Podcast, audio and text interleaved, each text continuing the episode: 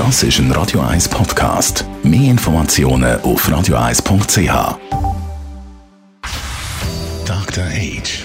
Der Vincenzo Paolino beantwortet die brennendsten Fragen rund ums Leben im Alter. Jetzt auf Radio 1. Vincenzo Paolino, du bist unser Dr. Age und heute geht es um den sogenannten Generationenvertrag. Erzähl schnell, was genau ist der Generationenvertrag?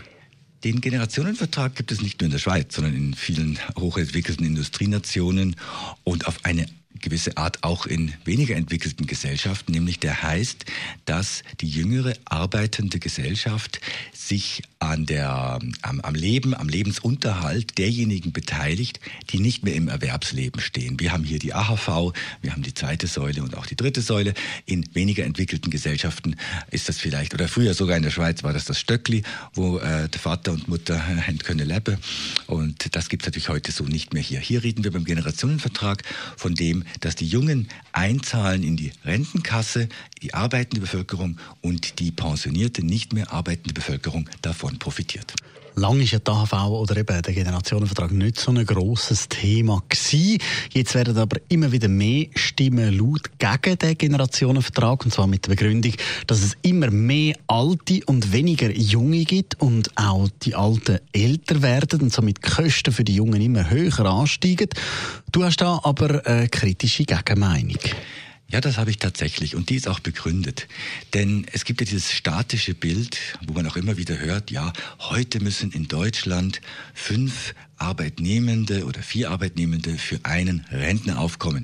Im Jahr 2050 müssen dann zwei oder drei Arbeitnehmende für einen Rentner aufkommen. Und das sei ja unmöglich, da würden sich ja die Kosten für jeden Einzelnen dann äh, enorm äh, erhöhen. Ich sage, und das ist belegt, Menschen im höheren Lebensalter arbeiten immer länger und länger. Die Anzahl derjenigen zwischen 65 und 73, die arbeiten, die ist in den USA gestiegen von 16,3 Prozent in den 90er Jahren auf jetzt fast 30 Prozent. Und man rechnet damit, dass wir im Jahr äh, 2025 sogar knapp ein Drittel derjenigen zwischen 65 und 71 arbeiten.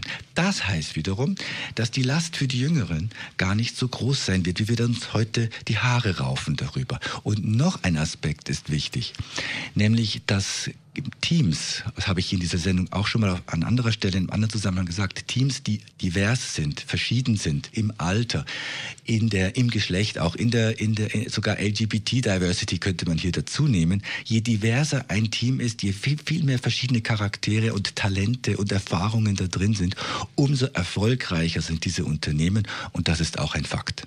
Danke vielmals. Vincenzo Paulino, unser Dr. H. Der Dr. H kann man auch jederzeit nachlesen unter radio1.ch.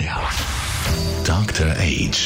Jeden Sonntag auf Radio 1. Unterstützt von Alma Casa. Wohngruppe mit Betreuung und Pflege rund um die Uhr. www.almacasa.ch